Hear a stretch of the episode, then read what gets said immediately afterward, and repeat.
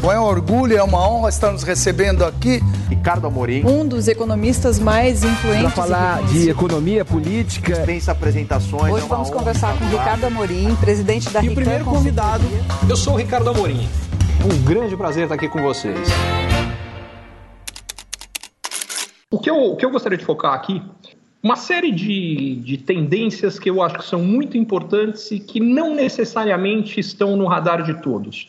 Eu, eu não vou falar do que todo mundo já sabe, eu vou tentar falar do que talvez nem todo mundo já saiba.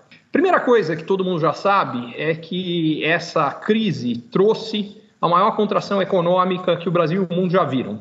O que a maioria não se tocou é que ela trouxe, na sequência, a recuperação mais rápida e forte da economia que o mundo já viu. Sendo mais específico, pegando o caso brasileiro, mas a gente vê a mesma coisa no resto do mundo, só o que muda um pouco é quando mas no caso brasileiro, entre final de março e abril, a gente teve a economia brasileira basicamente colapsando de uma forma que nos últimos 120 anos, que é desde quando há dados, a gente nunca tinha visto nada sequer parecido. Aconteceu exatamente a mesma coisa nos Estados Unidos, no resto da América Latina, na Europa e na Ásia. Primeiro na Ásia, depois na Europa, depois nos Estados Unidos, na sequência na América Latina, que foi a sequência de transmissão uh, do coronavírus. Por que depois nós tivemos no Brasil e no mundo uma recuperação de uma força que ninguém nunca tinha visto. Porque a gente nunca tinha visto tanto estímulo econômico ao mesmo tempo. Quando eu falo de uma recuperação do, num, num ritmo que a gente nunca viu, para ser bastante específico, entre maio e julho, que é quando a gente já tem dados uh, agregados, generalizados, a gente vem sustentando uma, uma média de crescimento mais ou menos de 8% ao mês, enfim, em nenhum período uh, que se a gente for pegar no passado de três meses, nunca houve três meses em ritmo de crescimento tão acelerado. E os dados que já se tem de, de agosto e de uh, setembro sugerem que, pelo menos até agora, esse ritmo de crescimento continua tão forte quanto. Por quê? Começando pelo caso brasileiro. No caso do Brasil específico, o que explica isso são duas coisas. A primeira é que evitou que a economia afundasse mais, que foi uh, a flexibilização do mercado de trabalho. Quando o governo permitiu que as empresas não tivessem necessariamente que mandar um monte de gente embora, mas pudessem suspender contratos ou reduzir jornada com redução de salário e ainda por cima com o governo complementando uma grande parte do salário perdido, ou no caso de salários mais baixos complementando integralmente, a gente garantiu duas coisas. Primeiro, 9 milhões de pessoas a mais teriam perdido emprego sem isso. Segundo, essa renda que foi mantida permitiu que a economia não, afundasse mais. Só que isso tudo só fez com que não caísse ainda mais. O que fez virar fundamentalmente foram os programas de auxílio. No caso brasileiro, os 600 reais por mês chegaram no bolso de 66 milhões de pessoas, mas que vivem em lares nos quais, no total, tem 108 milhões de brasileiros. Significa o seguinte: mais da metade dos brasileiros foi, teve a renda, ou direta, ou a renda da família impactada pelo programa de auxílio. Isso aqui explica por que a gente começou a ter uma recuperação rápida e forte. E explica uma outra coisa. Por que, por exemplo, o setor de supermercados já em julho, estava 9% acima do pré-pandemia. Esse setor cresceu mais do que se não tivesse pandemia. Por que isso aconteceu? Porque, como o programa de auxílio fundamentalmente coloca mais renda no bolso de população de renda mais pobre, que tem uma propensão a consumir grande, quer dizer, quem, quem ganha mais, quando tem mais renda, uma parte vira consumo, uma parte vira poupança. Quem ganha pouco, tudo vira consumo, porque o cara tem um monte de desejos reprimidos que nessa hora vem à tona. E este programa, a imensa maioria dos beneficiários estão entre os mais pobres. Tanto que aconteceu uma coisa inimaginável. No meio da pandemia, a miséria no Brasil caiu para o nível mais baixo em 40 anos, exatamente por conta da renda que foi colocada no programa de auxílio. Então, esse foi o primeiro pilar de recuperação. Aconteceu a mesma coisa no Brasil, aconteceu nos Estados Unidos, aconteceu na Europa. As histórias são bastante parecidas. Esse pilar de recuperação tem um problema, ele não se sustenta para sempre. Ele não se sustenta para sempre porque o dinheiro tem fim, o dinheiro do governo tem fim, porque o dinheiro do governo, no final das contas, é o nosso dinheiro que é transferido para o governo, e não dá para fazer isso ad eterno. Portanto, a gente vai ter uma redução aqui. Aí vem a primeira coisa que precisa estar no radar de vocês. É possível, talvez até provável, que por conta da redução do valor do auxílio, a gente tenha uma redução no ritmo de crescimento por alguns meses. Por que não deve passar mais de alguns meses? Porque depois disso, tem dois outros efeitos que devem se tornar maiores do que o da redução de renda e gradualmente garantir que a gente tenha nos próximos trimestres e nos próximos dois ou três anos com alguns riscos que depois eu falo um pouco mais, mas uma chance significativa que a gente tenha um crescimento muito mais forte do que as pessoas estão imaginando nos próximos anos. E isso vem fundamentalmente do segundo grande grupo de medidas de estímulo que demora mais para ter o efeito, mas tem um efeito muito significativo e, particularmente no Brasil, vai causar uma revolução. Eu estou falando do estímulo monetário e da quantidade dos trilhões de dólares de dinheiro a mais que os bancos centrais colocaram em circulação e o fato que no Brasil, isso já tinha acontecido no resto do mundo, mas no Brasil aconteceu só agora na pandemia, a taxa de juros caiu para patamares inferiores à inflação e muito próximos de zero. Isso aqui cria um país novo. Então, esse é um tema que eu vou querer voltar com mais calma depois. Mas o efeito macro, por hora, que é onde eu quero ficar, é estejam preparados para uma possível piora da economia nos próximos meses, mas saibam que ela não deve se sustentar, salvo o Brasil entrar numa trajetória de um problema fiscal grave. Por que isso poderia acontecer? Isso poderia acontecer porque, por conta de todas as medidas de estímulo, a gente aumentou a dívida pública brasileira demais. Hoje, ela tem quase o tamanho de toda a economia brasileira. Isso segura a economia, porque cria dois riscos. Isso aqui precisa ser equacionado de alguma forma. Se a dívida cresce, cresce, cresce, em algum momento o governo vai se tornar incapaz de pagá-la. E a expectativa de que isso possa acontecer já começa a fazer com que as empresas não invistam, a economia piora. Como a economia piora, a arrecadação de impostos cai. A arrecadação de impostos cai, o problema fiscal fica mais grave, a dívida cresce mais rápido. Enfim, isso levaria a um círculo vicioso. No caso brasileiro, a gente ainda não está no, no, no, lado da Argentina, que, que, é onde isso se tornou uma realidade, acabou de ter um calote. Ontem, por exemplo, uh, no Uruguai, hoje, já não se aceita mais peso argentino. Não se aceita, as casas de câmbio não compram peso argentino. É, o Brasil está muito longe disso, tem todas as condições de evitar, e eu acredito que vai evitar. O que faria com que nós não evitássemos? Uma incapacidade de tomar uma de três, três medidas. O que, que garante que a dívida não explode? Primeira coisa é a gente ter dinheiro para reduzir a dívida. Como a gente poderia ter isso? Aceleração de um programa de privatização. O governo até agora tem sido muito tímido nesse, nesse flanco, mas é possível que ele avance mais nisso. Privatização teria vários ganhos. O primeiro é esse dinheiro que pode ser usado para bater dívida. O segundo é um ganho de é, produtividade e competitividade da economia brasileira, porque, na média, as empresas do setor privado são mais eficientes no que o setor público por uma única razão: não tem ingerência política, não tem colocação de gente é, que foi colocada, em alguns casos, em posições de lideranças nas empresas, é, mais por critérios políticos do, do, que por critérios de capacidade técnica. Aliás, isso também ajuda a reduzir corrupção. É, ajuda a aumentar a arrecadação de impostos, porque as empresas puramente estatais, eu não estou falando daquelas cotadas em bolsa, porque essas na realidade são empresas de economia mista, mas as que são só do governo, elas não pagam imposto. E além disso, como normalmente elas são mais eficientes no setor privado, tendem a crescer mais, Aí você tem dois ganhos, não só elas vão começar a pagar imposto, mas quanto maior for a empresa, mais imposto ela paga. Enfim, então isso também ajudaria na arrecadação. Então, o primeiro grande grupo tem a ver com privatização. O segundo tem a ver com corte de gasto do governo, e aí basicamente a reforma administrativa. Pessoalmente, eu acho que a, a proposta de reforma que foi mandada é tímida, está muito aquém do que eu gostaria.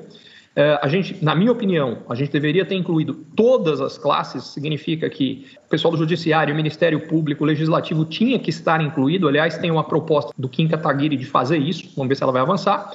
E deveríamos ter incluído, inclusive, os servidores da ativa, coisa que ficou de fora. Mas mesmo sem nada disso, a gente está falando, ser aprovada nos moldes atuais, numa economia de 800 bilhões uh, de reais em 10 anos e mais de 2 trilhões em 20.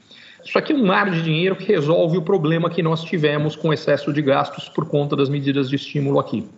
E aí tem um último grupo, que é o pior deles todos. Se nada disso passar, vai ser na reforma tributária que isso vai ser resolvido. Porque uma boa reforma tributária, ela deveria simplificar muito e manter a carga tributária estável ou até cortar a carga tributária, considerando que o Brasil já é o terceiro de 165 países emergentes que mais paga imposto. Agora, se a gente não conseguir resolver nada pelo lado da administrativa e da de privatização, o que a gente vai ter na reforma tributária vai ser uma reforma muito mais preocupada em aumentar a arrecadação para fechar as contas do governo do que realmente simplificar. Diga-se de passagem, as propostas que já foram mandadas, principalmente do, do, que seria a primeira fase da reforma, tem muito dessa cara. Ela simplifica pouco, porque ela só junta dois impostos, né, que são a, CS, a CSLL e o COFINS. Ela não incluiu aí ICMS e IPI, que era a parte mais complicada, mas exatamente por isso mais importante. Por outro lado, ela aumenta muito a carga tributária, particularmente no setor de serviços, porque ela aumenta demais a carga tributária nos setores que trabalham com eh, imposto sobre lucro presumido. O resultado desse, desse processo aqui, gente, é quanto mais a gente avançar na reforma administrativa e privatização, melhor será a reforma tributária que a gente vai ser capaz de fazer.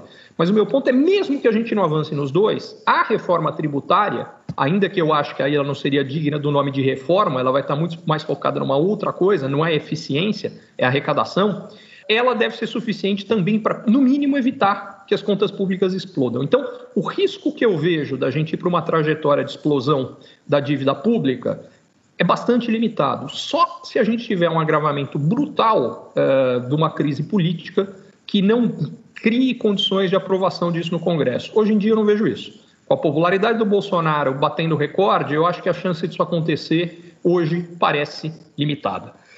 Tudo isso para dizer o seguinte: Primeira grande tendência que eu quero deixar para vocês é, e para os clientes de vocês é preparem-se. O ano que vem e no próximo é muito provável que a economia brasileira cresça mais, possivelmente muito mais do que as pessoas estão achando hoje. Esse é o primeiro ponto que eu queria deixar. O segundo grande ponto que eu queria deixar é o seguinte: a gente está vivendo mais do que nunca uma série de paradoxos. Um deles, a gente já vivia Aliás, deixa eu fazer um, um outro comentário mais geral. As pessoas falam muito num novo normal. E eu discordo dessa visão do novo normal. É, a parte que eu discordo não é do novo, é do normal. A ideia do novo normal pressupõe que a nossa vida, os negócios, a economia estava estabilizada antes, a pandemia chacoalhou tudo e aí vai se estabilizar num patamar diferente. A parte que eu não compro não é que a pandemia trouxe mudanças, mas as mudanças que ela trouxe foi em relação a algo que já estava se transformando. A gente já vivia um processo de transformação acelerada, que foi ainda mais acelerado pela pandemia e que continuará mais acelerado no futuro. Eu chamo isso de a grande aceleração. Que basicamente vem do seguinte: por que, que a gente está vivendo mais inovação do que a humanidade nunca viu e já vivia antes da pandemia? Fundamentalmente por três fatores. O primeiro, Desde que a internet conecta 5 bilhões de pessoas, a gente hoje tem acesso à informação num grau, numa escala, que a humanidade nunca viu nada parecido. Na prática, o que, que significa isso aqui? Primeira coisa que é necessária para a inovação são ideias novas. E ideias novas não nascem do vazio. Elas nascem da conexão de várias outras ideias que permitem que algo seja novo criado. Por exemplo, falei que eu estou em Itu e agora a gente está tendo uma conversa que eu tenho certeza que tem gente que está aí no Brasil inteiro, é, talvez gente fora do Brasil. O fato é que eu de Itu posso ter acesso ao que alguém está pensando em Fortaleza, alguém está pensando em Xangai, uma terceira pessoa teve uma outra ideia em Oslo, e eu aqui conecto essas três ideias e crio uma outra coisa diferente que eu não seria capaz de criar sem ter acesso a tudo isso. A internet, nesse sentido, causou uma revolução na criação e geração de novas ideias, que é o primeiro componente de inovação. O segundo, só que no, ideia sozinho é isso, é ideia, não é inovação. Não passa de uma ideia. Entre a ideia e a inovação tem um passo chamado execução, colocar isso em prática. E para a execução tem dois fatores que são absolutamente determinantes. E ambos também estão passando por uma revolução. O primeiro deles são tecnologias de base que permitem que outras tecnologias, produtos, serviços, modelos de negócio se tornem realidade.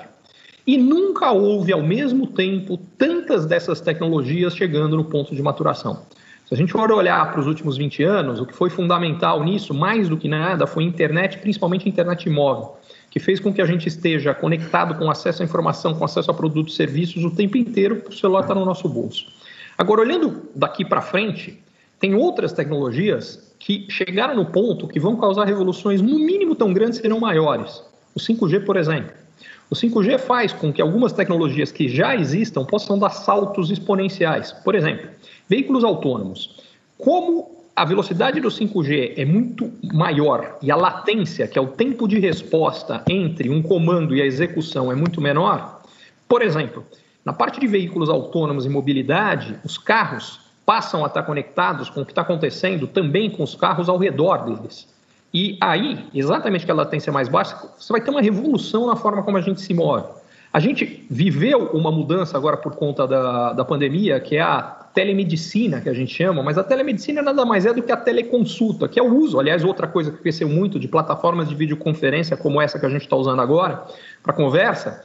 O que vem aí é a telecirurgia, que mais uma vez, se o cara de longe, entre ele dar o comando e até acontecer demorar, é, pode ser que aconteça alguma coisa que esse comando já está chegando numa hora errada para fazer a cirurgia lá e o, o resultado pode ser péssimo. Você acabou de resolver com o 5G e um monte de outras coisas. É, o blockchain permite que um monte de outras revoluções aconteçam. Inteligência artificial nem se fala. Quando a gente junta isso aí com a internet das coisas, um monte de aparelhos conectados, inteligentes, vem uma outra revolução, provavelmente maior do que o que a gente viveu nos últimos 20 anos na nossa forma de viver, é, de fazer negócio, de se relacionar, de tudo. Isso já iria acontecer sem pandemia. O que a pandemia mudou é que ela acelerou muito, particularmente, a transformação digital. Então, eu falei de plataformas de videoconferência, vale para plataformas de e-commerce, vale para serviços de delivery e para tantas outras coisas. Então, segundo grande ponto que eu quero deixar claro é, com mais tecnologia, que ah, e uma fundamental, aplicativos na nuvem. Antes deles, é, uma série de tecnologias eram muito caras e acessíveis só para grandes empresas. Hoje, de fato, qualquer menino numa garagem tem acesso a coisas que antes só mega corporações poderiam usar. E, então, segunda coisa é nunca foi tão fácil transformar a ideia, de fato, em algo novo, numa realidade. Só falta um outro componente para fazer isso: dinheiro. E aí vem a outra grande mudança que já tem 12 anos no mundo, mas no Brasil chegou para valer agora, que é taxas de juros negativas na Europa e no Japão, e muito próximas de zero nos Estados Unidos, fizeram com que a disponibilidade de capital para financiar a inovação seja maior que o mundo já viu. E o Brasil está começando a ver exatamente o mesmo processo. Sendo mais específico. Antes de mais, deixa eu explicar o que é juro negativo. Na Europa e no Japão, pegar o caso que para mim é o mais absurdo de todos. Grécia. O governo grego emitiu títulos em euro com taxa de juros negativa. Significa o seguinte: você vai lá, coloca mil dólares, mil euros investidos no título do governo grego e um ano depois vai buscar 990. Ou seja, as pessoas pagam para financiar o governo grego que há seis anos estava dando um calote. Então, você está pagando para deixar o seu dinheiro com o governo que talvez não te devolva. As pessoas são forçadas a buscar outras alternativas de investimento. O que, que isso gera? elevação de preços de ativos em geral. Então sobe preço, elas vão investir na bolsa, sobe o preço das ações, elas vão investir em imóveis, sobe o preço dos imóveis, elas vão investir uh, em é, criptomoedas, sobe o preço das criptomoedas. Tudo isso no mundo já tem 10 anos, 12 para ser mais preciso. No Brasil, a gente participou um pouco disso nos últimos 12 anos, porque a, a taxa de juros no Brasil já veio caindo ao longo desse processo, mas ainda estava em patamares elevados. Agora, com a taxa básica 2%, a gente está vendo uma revolução igualzinha no Brasil. Algumas das consequências. Só nos últimos seis meses, o crescimento do número de investidores em bolsa no Brasil é igual ao número total de investidores que havia em bolsa até dois anos atrás. Durante várias décadas, o que levou várias décadas para ter crescimento de investimento em bolsa é a mesma coisa que agora levou seis meses. Investimento em, fundo imobiliário, a gente tem mais de um milhão já de investidores em fundo imobiliário. Ah, e só um detalhe, tá? Com tudo que cresceu no Brasil, a gente tem 3 milhões de brasileiros investindo em bolsa, 1,5% da população brasileira. Só para colocar em perspectiva, nos Estados Unidos isso dá quase 60% da população. Isso é para dizer que o que a gente já viu não passa da pontinha do iceberg. Vem muito mais por aí. Mas a outra coisa que vem e já está vindo, aliás, diga-se passagem, é mais dinheiro do que nunca para financiar compra de imóvel. Nos últimos meses, pela primeira vez numa crise, a gente está tendo o total de oferta de crédito imobiliário batendo recorde. Ela sempre some na crise. Por que isso está acontecendo? Porque os bancos olham para frente e falam: olha, a taxa básica de curto prazo já despencou, mas a taxa de prazo mais longo ainda está mais alta. Deixa eu aproveitar, é, emprestar por um prazo mais longo, enquanto a taxa está mais alta, que eu vou aumentar a minha remuneração. Resultado: Oferta de crédito imobiliário e crédito automotivo vai explodir de crescer e já começou a crescer. Isso vai impulsionar esses dois setores. Esses dois setores estarão com toda certeza entre os setores que vão puxar o crescimento brasileiro. E o último ponto é inovação. Porque aí o cara fala: deixa eu separar uma parte do dinheiro que eu tenho, uh, ainda que seja muito arriscado eu financiar a iniciativa daquele menino que está tentando na garagem criar algo novo, provavelmente não vai dar em nada. Agora, se der, eu posso ganhar muito dinheiro. Deixa eu separar uma parte e colocar naquilo. Total de investimento, seja de investidores anjo, de venture capital, de private equity no Brasil, não para de bater recorde e vai bater um atrás do outro. Isso tudo para dizer o seguinte: se você acha que as coisas estão mudando muito rápido, aperte o cinto, prepare-se, elas vão mudar muito mais rápido do que elas já estão mudando. E há um engano generalizado com a ideia do novo normal, que é não, não, agora as coisas estão se transformando, mas elas vão se estabilizar, elas vão ficar normais. Sim, está furado, completamente furado, mas é o senso comum. É, mais um ponto que eu queria trazer associado a uma dessas mudanças tem a ver com o seguinte: é, uma das mudanças importantes que passou, home office. Então, é, posso pegar duas das minhas empresas, a Rican Uh, e, e, uma outra, que é o AAA, o AA Inovação, a empresa que eu tenho voltada para fomentar a inovação. Nos dois casos, a gente conversou com as equipes e o pessoal falou: pô, preferimos esse trabalho de casa do que trabalhar de escritório. E, e a gente sentiu ganho de produtividade. No caso das nossas equipes, a gente é, fez uma pesquisa e o pessoal falou que preferia trabalhar de casa. Aliás, não foi só a gente, tá? A USP, por exemplo, fez uma pesquisa com 1.300 pessoas. Falaram: olha, se a escolha for sua, Uh, você vai querer um dia voltar para o escritório, você não quer voltar nunca mais, você quer um pouco no escritório, um pouco em casa, tanto faz, como é que é? 70% disseram que uh, não querem nunca mais voltar para o escritório.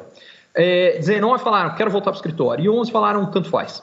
Por que isso aqui é importante? No caso das, minhas, das nossas empresas, a gente fechou o escritório. É, é, é o primeiro caso que eu vejo que você pode oferecer um benefício para o funcionário com redução de custo. Segundo, você está deixando o cara mais feliz. É, segundo, você a partir daí você pode contratar gente em qualquer local do Brasil ou do mundo. O, o, o AAA que eu contava, de lá para cá, a sede dele é Curitiba. De lá para cá a gente contratou gente em Porto Alegre, em Belo Horizonte e Brasília. E podia ter contratado em Xangai ou onde fosse. É, o mercado se torna global. Isso do ponto de vista das empresas, eu tenho certeza que a gente vai ver um movimento muito grande, mas isso muda do ponto de vista das pessoas. Porque a partir daí, peraí, eu moro em São Paulo.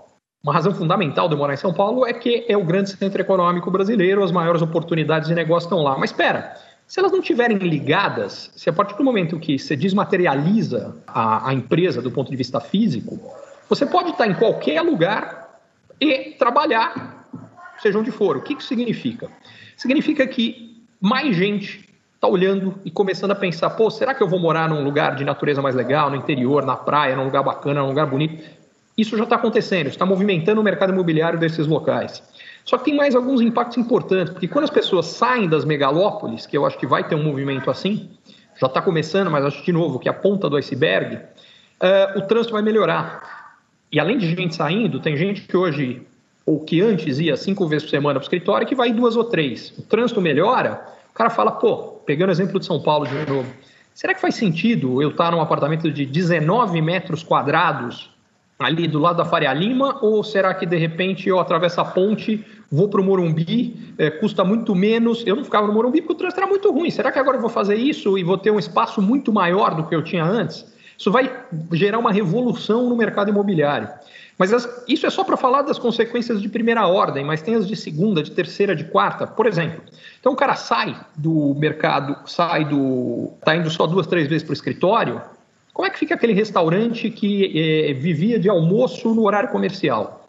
Vai ficar diferente para esse cara. Mas pera, quando a gente. Qual é a vantagem do escritório físico? Uma vantagem importante é que ele gera encontro de pessoas uh, de áreas diferentes. E a partir desse encontro é onde nasce inovação. É quando um cara traz uma coisa, uma informação, outro traz outra, fala, pô, por que com isso aqui a gente não junta, cria isso, faz aquilo?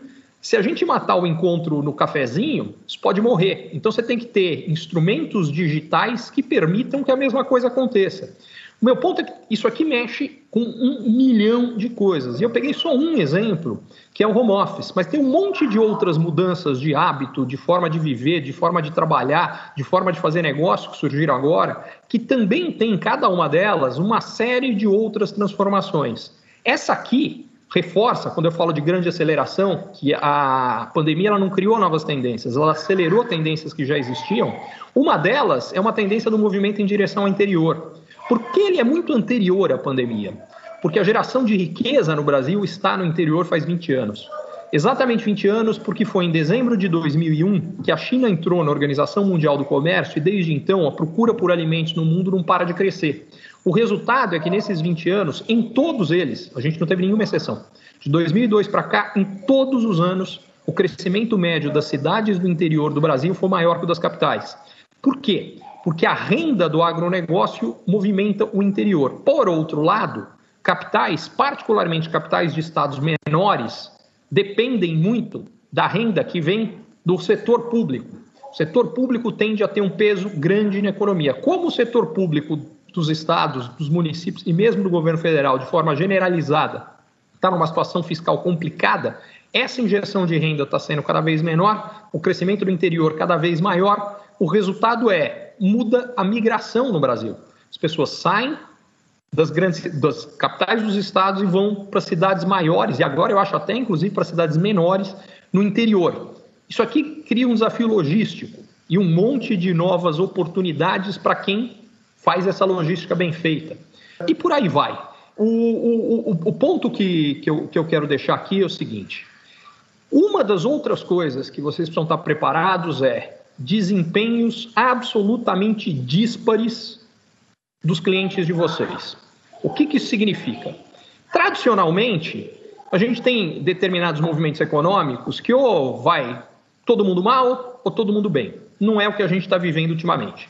Tem alguns setores que estão nadando de braçada, tem outros setores que estão passando por dificuldades imensas. Acostumem-se com isso.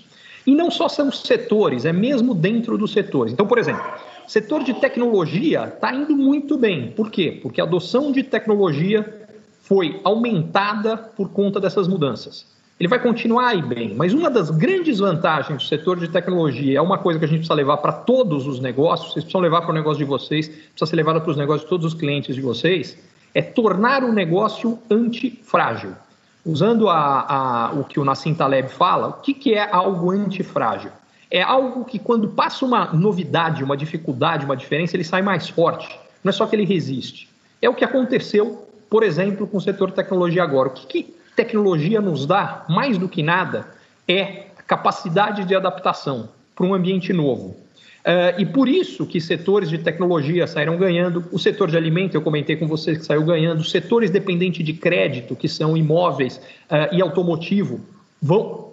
O caso de imóvel já saiu, no automotivo está começando a ter sinais, vão sair ganhando, uh, mas fundamentalmente o agronegócio já ia, bem, já ia bem antes, continua indo bem, até porque no caso do agronegócio tem uma coisa importante para a gente entender por que, que o agronegócio o, o agronegócio brasileiro tem essa coisa do antifrágil. Quanto pior a crise, melhor ele vai. Pelo seguinte, quando a gente tem uma crise grave, o preço das commodities, que são todas cotadas em dólar, cai. Uh, inclusive das agrícolas. Só que, como o Brasil é um grande exportador de produtos agrícolas, nessa hora a gente exporta menos soja, milho, o resto todo, entram menos dólares no Brasil. E a economia é movida a oferta e procura. Quando a entrada de dólares cai e a oferta de dólares fica menor, o preço do dólar sobe. Para completar, em momentos de crises ainda mais globais, as pessoas ficam com mais medo e o Brasil é considerado um lugar arriscado. Então sai dinheiro do Brasil isso faz com que o dólar suba ainda mais. Aí acontece o seguinte: na hora que vem a crise, o preço da soja, do milho despenca em dólar. Só que em reais ele sobe porque a queda do do real em relação ao dólar é maior do que a queda do preço. Então, quando o dólar sobe mais do que o preço do produto cotado em dólar caiu, na hora que a gente converte o preço do produto em real, que é o que importa para o produtor brasileiro, ele sobe. É o que aconteceu agora. Só que o grande competidor brasileiro, que é o produtor americano, para ele importa o preço em dólar, que despencou. Então, cada crise que vem, o Brasil ganha mercado no agronegócio. E agora ganha mais ainda porque tem uma nova tendência que veio para ficar, independentemente do resultado das eleições americanas, que é uma guerra comercial mais acirrada entre Estados Unidos e China. É, mesmo que o Biden ganhe, ele não tem condições de não jogar duro com a China, porque ele vai ficar numa posição de frouxo caso ele faça isso. O que, que isso significa? Quanto mais duro os Estados Unidos jogarem com a China, mais mercado isso abre para o Brasil na China. Uh, e não por acaso, nos dois últimos anos, depois que a guerra comercial aumentou, o Brasil, que disputava o mercado de agronegócio chinês com os Estados Unidos, hoje é dois terços, os Estados Unidos não chegam a um terço. Uh, por que, que eu estou dizendo isso aqui? Porque reforça aquele movimento em direção ao interior, além de explicar por que o agronegócio vai ser um outro programa, um outro setor, perdão, que vai uh, puxar o crescimento brasileiro. Outro tema que eu queria trazer é do seguinte: a, a pandemia é, nos forçou, tanto como pessoas físicas como como pessoas jurídicas, a entender melhor do que nunca o que é prioridade e o que é essencial. E isso está reforçando, do ponto de vista da sociedade, uma série de movimentos que já havia, mas que vão se tornar mais fortes e que basicamente vai aumentar a demanda pelo trabalho de vocês, porque a parte de comunicação das empresas vai se tornar mais importante. Do que, que eu estou falando? É, movimento antirracismo não é novidade. Aliás, é, o, o que eu acho que é assustador é que a gente tenha que ter precisado passar por um momento tão complicado para que isso ganhasse a força que de fato ganhou. Uh, movimentos de inclusão em geral, inclusão com I maiúsculo, uh, eu estou convencido que vão ser cada vez maiores. É, quando a gente fala de inclusão e fala de inclusão do ponto de vista racial, do ponto de vista de gênero, a gente vai expandir isso para todos, ou uh, de quem tem algum tipo de, de dificuldade, algum tipo de condição uh, particular, isso vai ser expandido para tudo. Para mim, a mais óbvia que vai ganhar mais força é a inclusão etária. É, porque se a gente quer diversidade, uma das coisas que ainda não recebeu a atenção que deve é que a gente precisa ter equipes com faixas etárias diferentes que consigam falar com camadas diferentes da população e, particularmente, gente de mais idade. Porque cada vez dentro da nossa população e dentro do mercado de consumo, a gente vai ter cada vez mais gente mais velha e esse pessoal é cada, tem sido subrepresentado no mercado de trabalho. E isso é uma coisa que eu tenho certeza que é uma outra tendência que vai entrar aí, que vai ser importante e que, mais uma vez, vocês vão ter um papel muito importante nisso aqui. É, educação. Foi um tema que o Renato comentou que eu estou envolvido, tô, sou apaixonado, uh, faço algumas coisas associadas a isso, enfim. E eu estou convencido que é outro que vai passar por uma revolução. Pelo seguinte, o modelo de educação que nós trabalhamos, ele é um modelo que foi montado para a sociedade fabril. Ele nasceu junto com a Revolução Industrial. Antes disso, só quem estudava era filho de nobre. Aí, quando vem a Revolução Industrial, a gente precisava preparar os operários para as fábricas. Então, a gente treinou as habilidades que eram necessárias para o mundo da fábrica. Lembrando, mundo de taylorismo, divisão de tarefas, cada um faz uma tarefa específica, sempre igual e que tem que ser feita de uma única forma. Então, a gente monta um modelo educacional que treina as pessoas a responder perguntas que têm respostas certas e erradas. Fazer isso de forma individualizada, prova individual Respeito à hierarquia, o professor fala, o aluno escuta, porque é o professor que sabe. Tudo isso foi treinar o pessoal para trabalhar na fábrica, onde a execução, a porca, você vira para cá, porque se você virar para lá vai dar um problema, você para a linha de montagem inteira. A sua função de gerar porca é só essa, é isso aqui que você faz. Tem certo e tem errado, você faz sozinho. Isso aqui acabou. No nosso trabalho hoje, a gente nunca faz nada sozinho, a gente nunca sabe a priori qual é a forma certa de fazer ou não. A gente acha que tem uma melhor, mas vamos experimentar e vamos ver o que acontece. A educação não se adaptou ao novo mundo. E aí, por conta da pandemia, a gente é forçado a usar mais o que o pessoal chama de EAD, que é ensino à distância. E para mim, a própria concepção está completamente furada. Porque, primeiro, ela está baseada no olhar de quem ensina, no olhar de quem está ensinando, que não é o que importa. O que importa é o olhar de quem tem que aprender, é o outro lado da moeda. A gente não está pensando com a cabeça de quem está recebendo o conhecimento, está pensando com a cabeça de quem está passando. Segundo, a distância. O que está definindo isso aqui é a distância física. Isso é absolutamente irrelevante. O que importa é a qualidade da transmissão do conhecimento e para que chegue do outro lado. Eu estou convencido que a gente vai mudar para algo que eu chamo de AAT, que é aprendizado acelerado por tecnologia. A tecnologia ela está sendo usada atualmente como um substituto do que é o ensino físico. É nada disso. A gente pode usar a tecnologia, inclusive na aula na classe. Por exemplo, coisa que eu acredito que vai acontecer cada vez mais é que vai mudar a função de quem ensina. O professor vai se tornar um tutor, porque a aula, o que vai acabar acontecendo é que a gente vai ter aulas gravadas pelos melhores professores, é a melhor aula do mundo, porque ela não só é gravada, mas tem alguma coisa errada, você regrava, você acerta, a aula está perfeita. É isso que o aluno vai ver. A função do professor hoje, que a gente chama, que eu acho que vai se tornar de fato um tutor, é fazer o aluno aprender e não ensinar o conteúdo que está ali, que dificilmente cada um dos professores vai poder ensinar também, porque não é só que é o melhor professor, com os melhores recursos audiovisuais possíveis. A gente vai transformar essas aulas cada vez mais em mega produções super bem feitas, em escalas gigantescas, com cara de entretenimento para ficar interessante. É, vem uma revolução. Só que aí o professor vai focar no que realmente importa, que é o aluno. Porque agora o que ele está focando é na informação. Isso vai valer, gente, para tudo. Médicos. O médico hoje faz a mesma coisa. Ele cuida de doença, ele não cuida de pessoas. Então, o que, que o médico faz? Ele foca em cuidar, tratar uma doença específica. Não é nenhum doente, é uma doença. Porque esse doente, muitas vezes, sei lá, o médico prescreve um monte de coisa e o cara não faz. Por que, que ele não faz? Porque ele é humano. E significa que, bom, muito simples, emagrecer. Alguém não sabe o que é necessário para emagrecer? Não quer dizer que a gente consiga emagrecer só porque a gente quer.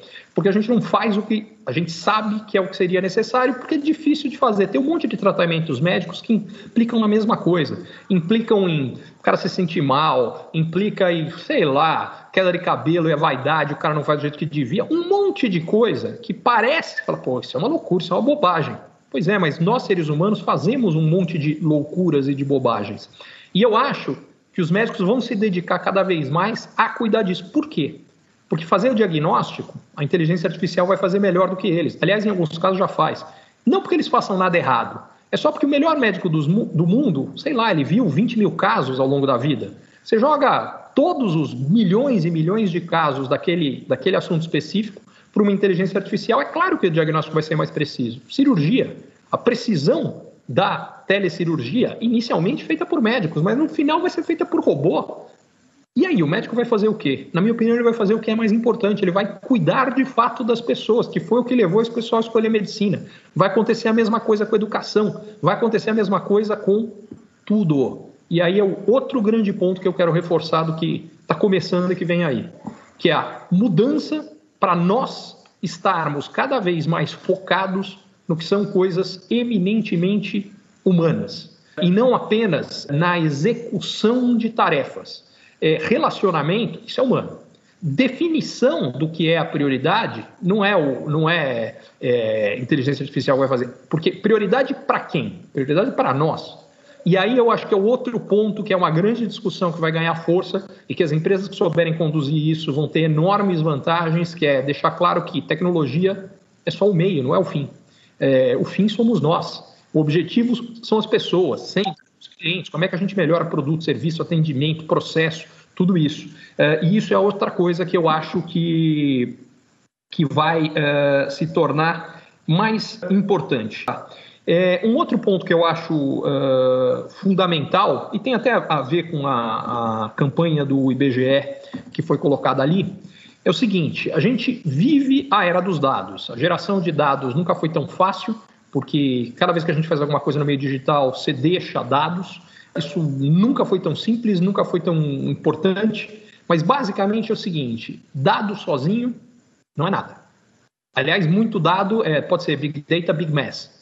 É, a forma como você organiza a forma como você usa, como você transforma dado em conhecimento, e como você transforma conhecimento em ação, e ação, aí sim, em resultado, em melhor qualidade de vida das pessoas, em melhores resultados das empresas, é o que vai fazer a grande diferença. E eu acho que é um ponto em que a maior parte das organizações, acho não, eu vejo que é um ponto que a maior parte das organizações ainda está engatinhando. Uma das coisas que eu acho que as organizações, acho não, eu tenho certeza, que as organizações vencedoras dessa próxima década vão ser as que forem capazes de fazer melhor, é como organizar o conhecimento dessas organizações para, primeiro, que elas estejam aprendendo o tempo inteiro, porque se o mundo está mudando cada vez mais rápido, o que importa não é o que a gente sabe hoje, o que importa é a nossa capacidade de aprender as mudanças, reagir rápido a elas e sair mais forte das mudanças. Como você cria organizações assim? Primeiro aspecto é saber quais são os dados que são fundamentais para isso, tê-los organizados, transformar o dado de fato em conhecimento e em testes que tornem você capaz de ter essa adaptabilidade, que é o que vai fazer a grande diferença. Porque, na minha cabeça, ah, e é outro ponto onde eu discordo do, do, de uma coisa que eu escuto demais, eu escuto muita gente falando que 2020 foi um ano perdido. Na minha cabeça é exatamente o contrário.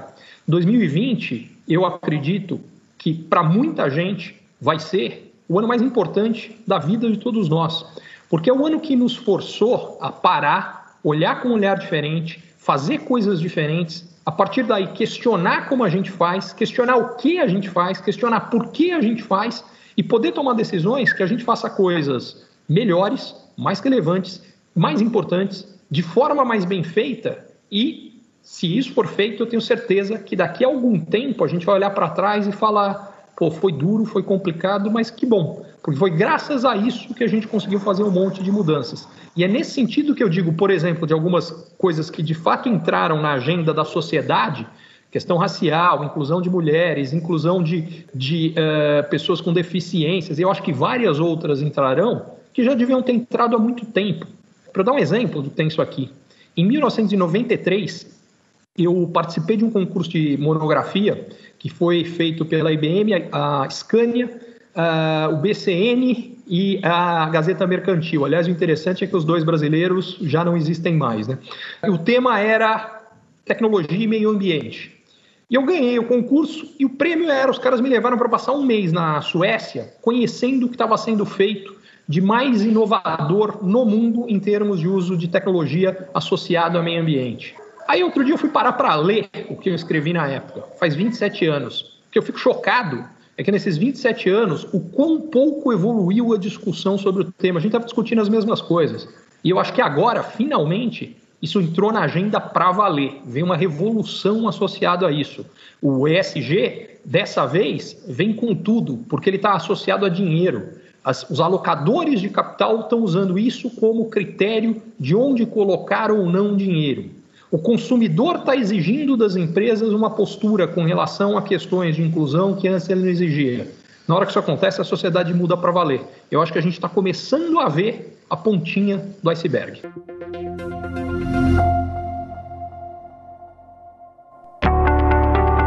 Você é empreendedor ou executivo e você ou o seu negócio tem encontrado desafios para crescer mais, para ter margens melhores, para obter resultados melhores, para sustentar um crescimento acelerado de antes, para conseguir um novo investidor, para conseguir financiamento para o seu negócio, para fortalecer a sua equipe, talvez a mentoria Ricardo Amorim seja para você. Lá o que eu faço é ajudá-lo a entender melhor as transformações econômicas, sociais, demográficas, tecnológicas que estão acontecendo e, baseado nisso, tomar decisões melhores e montar a melhor estratégia para lidar com o seu desafio específico.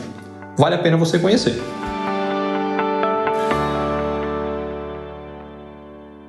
Curtiu esse conteúdo? Assine para receber quando cada um dos próximos for publicado. E se de repente você achar que algum colega, amigo ou alguém da sua família pode gostar também, lembre de compartilhar. Até a próxima!